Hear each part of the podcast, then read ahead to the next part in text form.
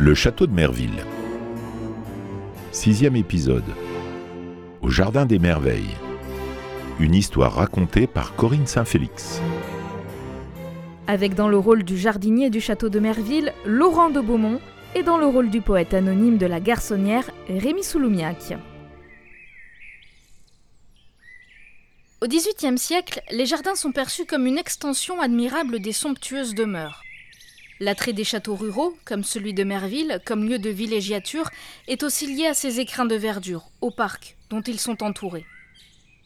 Et en ce siècle des Lumières, la mode est au jardin à la française, expression qui n'est donnée qu'à partir de la fin du XIXe siècle au jardin régulier ou français. Dans le royaume, son apogée arrive sous le règne de Louis XIV, grâce aux dessins et travaux d'André le Nôtre, qui à l'aube du siècle des Lumières s'éteindra en 1700. On lui doit les jardins comme ceux de Versailles, bien sûr, mais aussi de Vaux-le-Vicomte ou Chantilly. Tous les ingrédients du jardin à la française existaient déjà au XVIIe siècle. Les jardins classiques vont s'illustrer par le travail des jardiniers, qui vont dessiner des parterres de broderie, d'architectes, de géomètres, de sculpteurs et d'ingénieurs hydrauliciens et autres corps de métier. Mais c'est bien André Lenôtre qui, par ses connaissances et maîtrise du dessin, de la géométrie, des mathématiques et de l'optique, qui va le conduire à l'équilibre parfait qui caractérise le jardin, à la française. Même si les premières formes géométriques dans un jardin sont attribuées à la Perse, qui voyait dans ses compositions une représentation symbolique et divine de l'univers, il faut attendre l'arrivée de la Renaissance en Occident pour que ces formes géométriques se développent et aboutissent à la naissance des jardins réguliers. Jusque-là, la France était encore marquée par la tradition du jardin clos hérité de l'époque médiévale.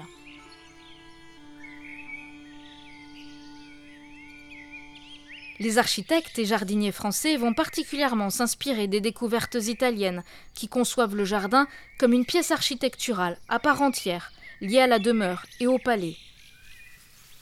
Ces jardins sont caractérisés par des jets d'eau, des grottes artificielles, des escaliers monumentaux et des terrasses hautes ouvertes sur le paysage au parterre fleuri.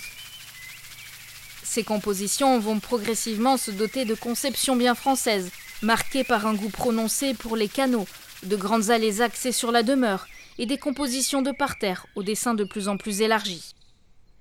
Première grande caractéristique de ce jardin français, les parterres sont formés de compartiments délimités par des végétaux taillés bas. Les parterres sont entourés de haies taillées en rideaux ou en taupières, délimités par des bordures de buis et de pelouse. Ces végétaux participent à la recherche de perspectives, de fuite vers l'horizon. Le tracé est organisé avec des lignes droites et le plan est conçu en lien direct avec les proportions de la demeure et de ses ouvertures sur le jardin.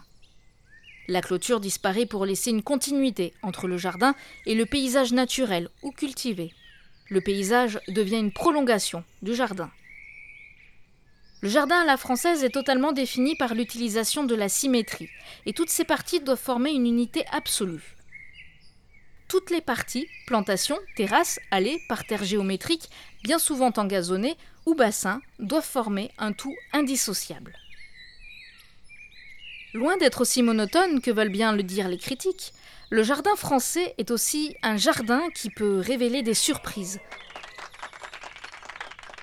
À travers des asymétries dans le dessin des parterres ou la découverte d'un élément végétal ou architectural dissimulé par un élément plus imposant, une terrasse ou une haie.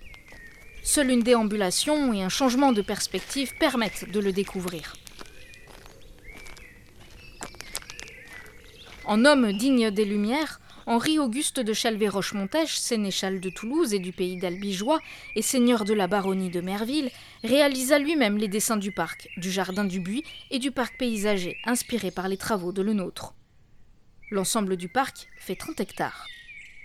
Son jardin de buis est démesuré. Unique en Europe, il fait 5 hectares, d'allées bordées de près de 6 km de haute haies de buis. Ces allées rectilignes sont agrémentées de salons de verdure et d'un rond-point en étoile qui aboutit à une salle de bal.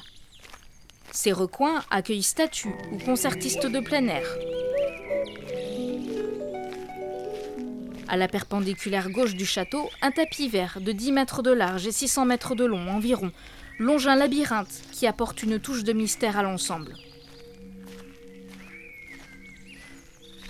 Il s'agit d'une particularité concernant ce tapis vert. Ils étaient plutôt situés au devant de la terrasse. Aujourd'hui, au bout du long tapis vert, se trouve un boulingrin agrémenté d'un bassin entouré de pins parasols. Le boulingrin désigne un parterre gazonné sur un terrain en cuvette, parfois entouré d'une bordure. Le mot est composé de l'anglais bowling green, signifiant pelouse du jeu de boules. Le bassin d'eau qui aujourd'hui l'accompagne a été créé à l'occasion des travaux de restauration des jardins débutés en 1990. Sa présence au XVIIIe siècle n'est pas attestée. Pourtant, dans le poème La Garçonnière, écrit en hommage à la splendeur du château et à son créateur, le poète anonyme décrit bien la présence de fontaines en 1762. Difficile de savoir si les connaissances du poète sur les jardins français sont appliquées au poème ou si ces fontaines étaient bel et bien présentes. Mais un jardin à la française sans jet d'eau serait aussi étonnant. Le labyrinthe devait au départ être moins fourni que celui que vous pouvez voir aujourd'hui, mais l'impression d'entrer dans un dédale était tout de même présente. Ces impasses étaient abritées du soleil par les futaies de chêne. Rappelez-vous le poème qui décrit les jeux en plein air où s'amusent les convives du sénéchal. Là, dans le lieu le plus épais, l'art, secondé par la nature, forme les sillons de verdure, où règne toujours un air frais. Muse, suis-moi sur ce gazon, dans ce tortueux labyrinthe, vers ce dédale dangereux.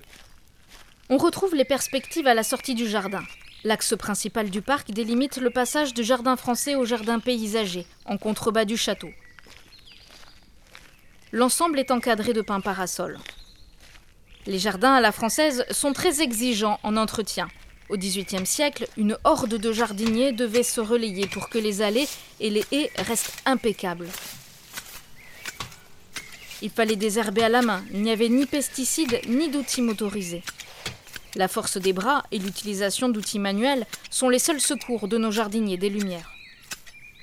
La taille des différentes espèces végétales doit suivre le rythme de la plante, mais aussi des saisons. Il faut parfois les tailler à plusieurs reprises dans l'année. Le buis, deux à trois fois. L'if, deux à quatre fois, par exemple. Le parc du château de Merville est aussi doté d'un verger et d'un jardin potager. Le jardinier du château, un dénommé Roux, liste les espèces qu'il a plantées en 1750. Arbres fruitiers qui forment le verger, plantés vis-à-vis le jardin potager. Il y a 11 rangs et 12 arbres à chaque rang. Le premier rang est celui qui est le plus près du jardin de l'homme d'affaires. Premier rang, pêche belle de Montreuil. Deuxième rang, belle de Vitry. Troisième rang, avant pêche jaune. Quatrième rang, pêche de Malte. Neuvième rang commence au levant, alignement du premier rang de pêche et se dirige au couchant. Poirier, premier rang. Deuxième rang, Duchesse d'Angoulême. Troisième rang, Williams. Aujourd'hui, le labyrinthe de Merville est classé monument historique et labellisé jardin remarquable par le ministère de la Culture. Son dernier défi, ne pas se laisser dévorer par une toute petite bébête, la pyrale du buis.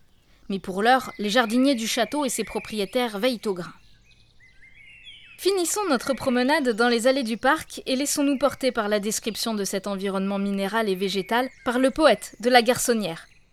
L'auteur fait ici aussi référence aux fossés profonds qui environnaient le château, mais aussi la Garonne, la ville de Toulouse au loin, la cité de Grenade plus petite, ou encore l'abbaye de la Capelle, ordre des prémontrés fondé par saint Norbert.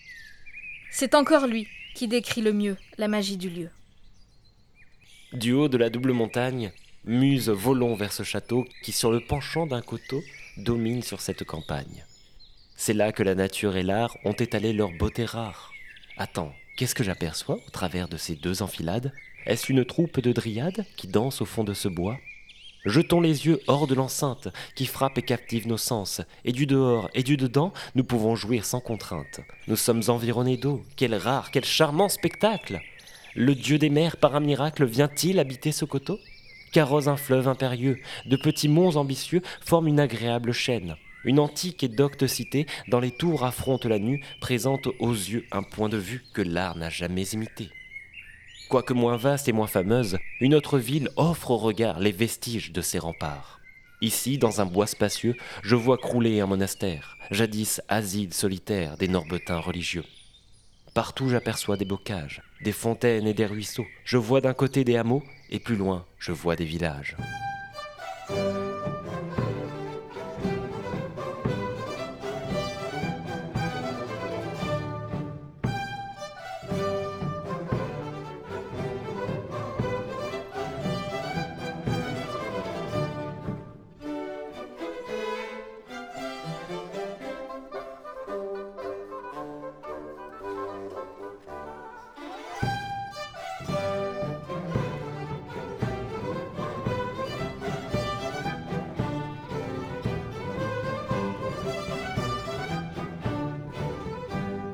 Aujourd'hui, il n'y a plus de sénéchal au château, mais ses descendants continuent à faire vivre le lieu en l'ouvrant au public.